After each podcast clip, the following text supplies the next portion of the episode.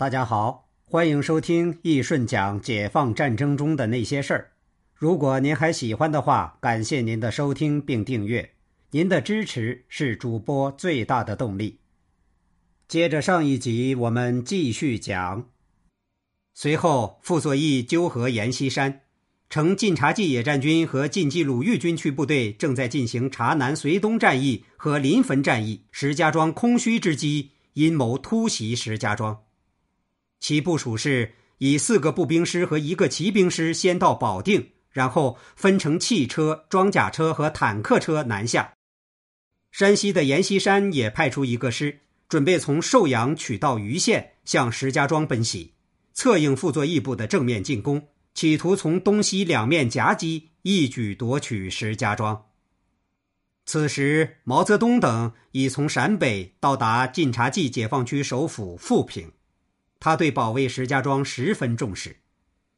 在与即将赴石家庄指挥保卫任务的晋察冀军区副司令员肖克谈话时，要肖克放下包袱，全力指挥。同时，中央军委对阻击敌人的进攻做了相应安排。傅作义、阎锡山阴谋进攻石家庄，正值临汾战役攻城最艰难的关键时刻。因为中央高度关注保卫石家庄，要求徐向前抽调兵力，甚至有缓攻临汾之意，以集中力量对付阎锡山可能对石家庄的攻击。四月三十日，中央军委致电徐向前，指出：“我必须保卫石家庄，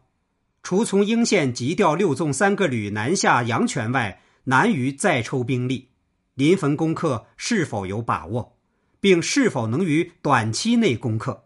是否可以抽调两至三个旅北上，位于太谷附近，威胁阎锡山军？如言攻击阳泉，则向阳泉会合六纵，歼灭之。你部无论临汾攻克与否，第二步全力对阎作战，各个歼灭阎军，保卫石家庄。徐向前在报告军委后，主力继续攻击临汾，同时。抽调吕梁军区两个旅、太岳一个旅北上晋中，逼近太谷，策应晋察冀野战军作战。五月九日，企图进击石家庄的国民党第四十三军第四十九师，在盂县地区被晋察冀野战军第六纵队全部歼灭，师长张毅被俘。萧克回忆说：“傅作义得知阎锡山的策应部队第四十九师被歼。”他自己的部队又沿途被我阻击，进展缓慢，判断石家庄已有准备，就悄悄地缩回去了。一九四八年五月下旬，毛泽东从富平到达石家庄西北部的平山县西柏坡，西柏坡成为中国革命最后一个农村指挥所，作为中共中央的前哨和屏障，石家庄的地位更显重要。十月下旬，东北战场的辽西会战正在激烈进行，辽沈战役接近尾声。华北野战军三个兵团分别围困太原、出击冀东、挺进绥远，淮海战役也在酝酿之中。国民党不甘心军事上的失败，蒋介石和傅作义在北平密谋，企图组织一支南下快速部队，再次偷袭石家庄。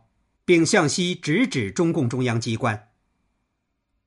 从二十五日获悉敌九十四军新七四师及其十二旅参与行动的情报开始，毛泽东中央军委直接领导了这次石家庄保卫战。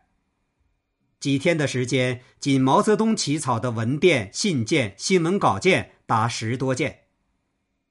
一是根据敌情变化进行军事部署。二十五日。毛泽东、周恩来等紧急研究商议对策。晚十时，由周恩来起草了关于保卫石家庄的部署，除要求华北军区七纵部署于保定以南，坚决抗阻南进之敌外，改变了三小时前做出的华北野战军三兵团打归绥，二兵团配合阻援的部署，另在平绥路东段作战的华北野战军二兵团三纵不惜疲劳。以五天行程赶到望都地区阻敌，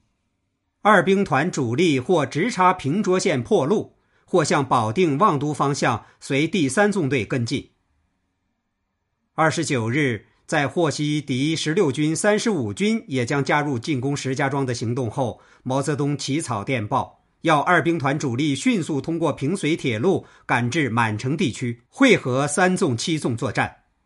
同时提出，如敌十六军、三十五军参加南下作战，华北野战军三兵团即发起攻打归绥。为进一步牵制傅作义部，毛泽东三次致电林彪等。要东北野战军十一纵等派至冀东，向通县、北平方向活动，威胁北平。二是公开揭露蒋介石、傅作义的偷袭阴谋。从二十五日至三十一日，新华社播发了毛泽东起草和修改的四篇电讯稿。电讯稿中公布了傅作义部袭击石家庄的兵力、番号、武器装备、行动时间和指挥官姓名。使傅作义策划的秘密行动暴露于大庭广众之下，并正告傅作义，宝石县两侧各县广大人民群众均已完成作战准备，配合正规军大举歼敌。三是号召沿线军民务必充分准备，诱敌深入，聚而歼之。毛泽东特别提到鄂有三骑兵十二旅，继袭击冀中后，又参加这次偷袭。今春敌扰河间，因我方事先毫无准备，受到部分损失，敌部也被其逃去。此次务需全体动员对敌，不使敢于冒险的敌人有一兵一卒跑回其老巢。傅作义偷袭部队二十六日从涿县出动，二十七日在保定集结，二十八日开始向石家庄进击。沿途受到冀中、北岳两区军民的阻击，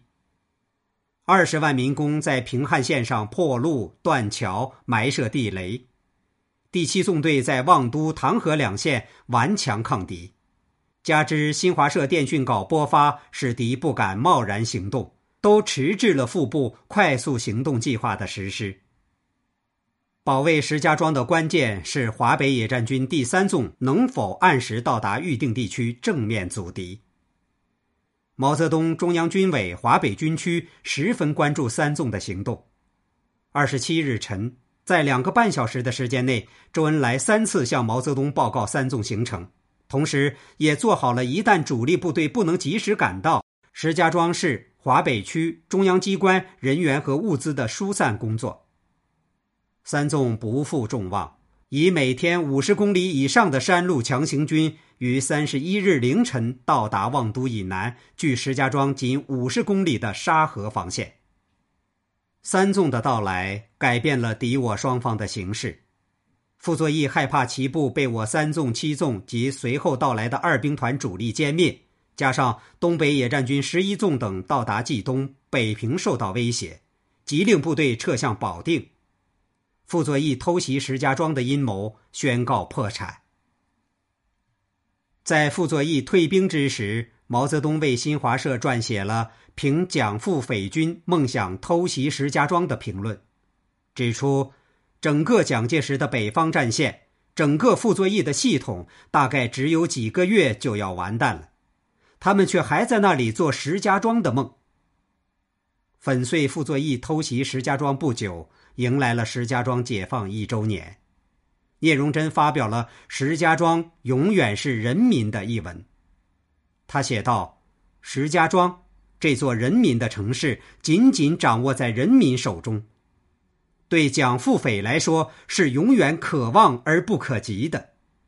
这正标志着蒋复匪万恶的统治时代是一去不复返了。”他的一切穷极无聊的妄想，只不过是他垂死前可耻的插曲。而华北军民将以石家庄为出发点，迈向平津解放、全华北解放，以及配合其他友邻区人民解放军迈向全中国解放的胜利大道。好，这一集我们就先讲到这里，下一集我们接着讲。